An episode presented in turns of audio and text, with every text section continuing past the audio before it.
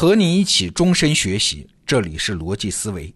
今天我们继续聊梁宁产品思维三十讲这门课程，我个人的学习心得。昨天我们说到啊，一个人的真实状态就是他的人性底层的特征是有两个方面规定的，就是他的存在感和他的恐惧。那这两个东西是啥关系呢？哎，是一条边界把它们分割开的，这个边界就是他的内心边界。请注意，不同的人内心边界不同，一个人的不同成长阶段，这个边界也不同啊。边界内的就是存在感，边界外的就是恐惧啊。这是昨天的内容啊。那今天我们再进一步啊，如果针对这个人性的底层特质，我们要做一个产品，怎么做呢？哎，答案很简单，就是针对这两个方面下功夫嘛。所以，所有的产品只要它是成功的，都可以粗略的分成这两类。也就是满足用户存在感的和帮助用户抵御恐惧的。这么说还是有点抽象，有点费解啊。我们分头说，先看第一类产品，满足用户存在感的产品。这里面啊可能会有一个误解，以为很好的满足了存在感就是一个好产品呢？哎，不是，那只是一般性的愉悦啊。那满足我们的东西太多了，不是每个都是好产品的。真正让用户买账的。愉悦这种情感远远不够，他们需要的是更进一步的、更强烈的愉悦。我们把它称之为叫爽。爽是什么？就是一种绷了很久的需求，突然间被满足了，那个感觉才叫爽。你可能听说过一个说法啊，有钱人是愉快的时候多，痛快的时候少。为啥？就是因为有钱人的需求太容易被满足了嘛，那种绷得很久的需求就太少了。而相对穷一点的人呢，啊，比如说今天休息，晚上没活干，邀上几个朋友吃上一顿火锅，那就很痛快，他就爽了。所以啊，在一个越来越富裕的时代，做产品的难点就在这儿，用户是越来越难找到痛快和爽的感觉啊。但是没有这个感觉。它就不是好产品，比如我们都玩过那个游戏俄罗斯方块啊，下来一个你需要的形状，消掉一行，消掉两行，伴随着消除的音乐，这个感觉叫愉悦。那什么时候爽啊？就是你落了很高的一列，很快就要死了啊！现在就等一个四格的长条，越等越危险，越等越焦灼。哎，突然长条下来了，哎，你把它转转转，转到那个姿势，一下子四行一码消掉。哎呀，那个感觉叫爽，拉动你去玩游戏的，就是这种微小的愉悦感和绷了很久的需求突然被满足的爽感加在一起，这种确定性的满足，你就会上瘾嘛。哎，你别小看这个原理啊，很多大公司都在这上面犯过错误。梁宁就举了一个支付宝的例子，你想。二零一五年，微信和春晚合作，摇一摇有微信红包啊，让微信支付的用户量一把就过了亿。那转过年了，阿里一想，这二零一六年春节我们得来啊啊！腾讯赞助春晚这么成功啊，阿里今年就赞助了，砸了二点六九亿元，拿下了春晚的合作资格。为啥？为推支付宝的红包。那阿里一想，我肯定不能跟腾讯一样玩啊，那我怎么玩呢？大家可能记得啊，他干的是集齐五福分两亿现金。我想你还有印象啊，一堆人呢都集齐了前四福，差最后一个敬业福。那敬业福阿里发了多少呢？八十二万张。那集齐五福的人有多少呢？七十九万人。那如果我们按照两千万人参与来算吧，集齐五福的人。不到百分之四哎，也就是说，整个活动的参与者爽的人占百分之四，那不爽的人可就是百分之九十六啊！哎，你看阿里是有钱任性啊，花上五个亿让百分之九十六的人不爽，所以阿里的这次设计是不成功的。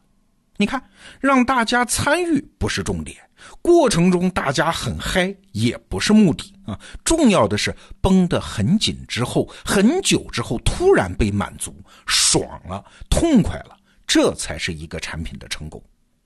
这是产品设计的一个类型，是针对用户的存在感，让他满足，让他爽。那还有一个类型，就是反面的啊，就是跑到用户内心边界的外面。专门制造一个产品，帮他抵御恐惧。这个道理很好理解，人们为了解决恐惧，会毫不犹豫地花钱的。所以，中国的医疗和教育是最大的市场吗？为什么？对生存的恐惧啊，对缺乏社会竞争力的恐惧啊。哎，为什么那些医疗美容产品，像整容啊之类的，比普通化妆品贵那么多啊？这是对青春流逝的恐惧吗？还记得有一次啊，我在深圳坐地铁，突然看见一个广告，是一家很有名的教育公司做的，赫然两行大字啊，叫“这个世界在残酷惩罚不改变的人”。哎呀，像我这样天天逼着自己改变的人，看到这个广告还是感觉触目惊心啊！果然，很多人把这个广告拍下来发微博、发朋友圈，一度刷屏。但是后来因为是太刺激了啊，这家公司扛不住压力，把这句广告语改成了“每个时代都会悄悄靠上会学习的人”。哎，你看，改了之后的广告语是温和了，但是也就没有力量了嘛。还是前一句那个广告语啊，这个世界在残酷惩罚不改变的人，说出了这种教育类公司生意的本质，就是针对人类的恐惧。好了，我们现在知道了两种类型的产品，一种让人爽，一种让人恐惧。请注意，在梁宁的方法论里面，这是一个完备的分类啊，也就是说，一个成功的产品，要么是前一种，要么是后一种。如果一种都不是，那就不是针对一个用户人性的服务，就不尊重人性，就不太可能成功。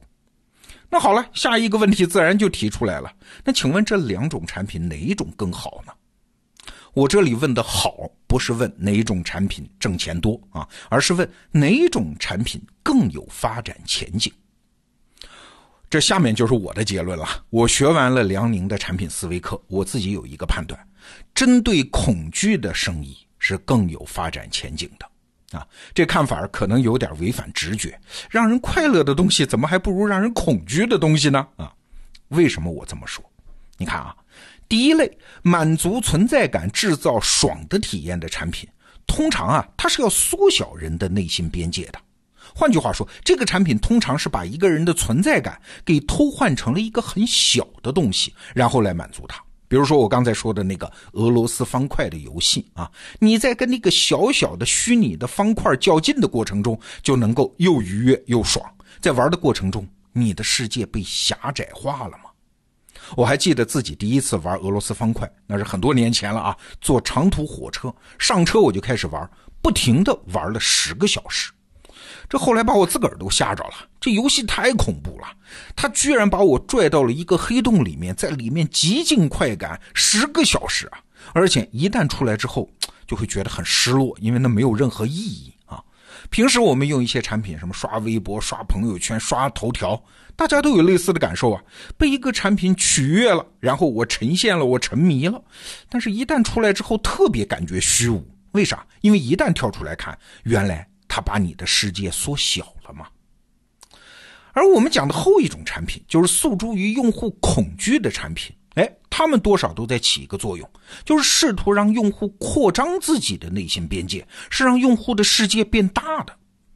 比如我们前面举的例子啊，医疗、教育、美容类的产品，他们都是诉诸于用户恐惧的。但是客观的结果呢，都是让用户改变，在原来的世界里有所突破，他的世界变大了。其实啊，我们每个人都在感受这两种产品模式的冲突啊。我们就拿一个典型的中学生来说，有两种商业模式都在争夺他的钱袋子哦。一种就是让他们爽的，什么游戏啊、网络文学啊、各种娱乐呀、消费品呐。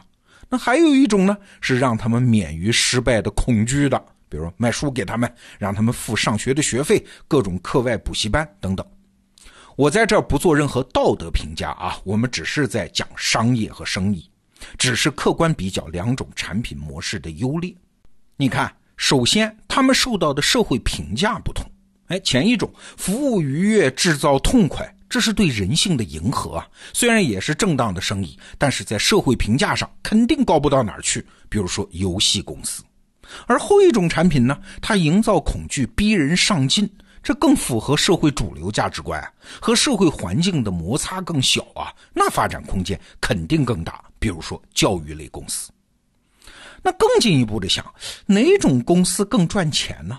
表面上看游戏公司很赚钱啊，但是跳出来一看，针对青少年的游戏产业和 K 十二的那个学制教育产业相比，哎，其实那个产业规模要小得多，差着好几个数量级呢。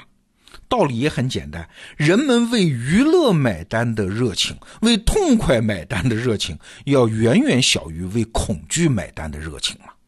所以赚钱能力也是后者好。再深一步想，如果你创业，你选择哪种产品类型更能发挥你的创造力呢？当然也是后者啊。你想啊，让人愉悦的东西它就那么多嘛，自古至今也就那么多嘛，这是人性底层里面就把代码写死了的呀。即使你花样翻新，也差别不是很大。但是，做那种让人恐惧的东西，哎，就是在内心边界之外的，那空间就大了去了。比如说，你制造一种时尚，本质上用户就会被唤醒跟不上潮流的恐惧啊；你创造了一种文化，用户就会被唤醒不懂这种文化而被鄙视的恐惧啊。你提供了一种人和人连接的方式，用户就会被唤醒被排斥在新连接方式之外的恐惧啊！你看，创新的空间是无穷无尽的。今天我们从头到尾反复提到一个词儿，叫恐惧。这个词儿不好听啊，甚至会引起你的反感。但是我们理性的想一想啊，再看一眼这个词儿，人类的进步其实不都是由恐惧来驱动的吗？好，这是我向辽宁产品思维三十讲这门课程交出的第三份课后作业，也强烈向你推荐这门课程。很多创业公司正在集体组织收听啊，建议你也务必听一听。好，明天我们接着聊互联网时代的产品和以前的产品，它最大的区别是什么？明天见。